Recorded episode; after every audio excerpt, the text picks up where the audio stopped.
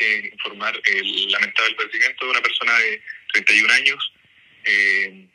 esto ocurrió aproximadamente a las 3.40 de la, de la madrugada en la ruta 5 Sur, eh, kilómetro 90,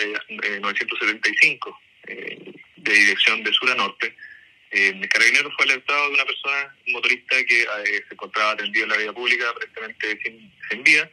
Eh, personal de la subcomisaría de Frutillar se constituye en el lugar, eh, constatando la efectividad de, esta, de esta situación, tomando contacto en primera instancia eh, con la Fiscalía Local de Puerto Varas, quien eh, dispuso la concurrencia del personal especializado en la sección de investigación de accidentes de tránsito, CIAT de Carabineros,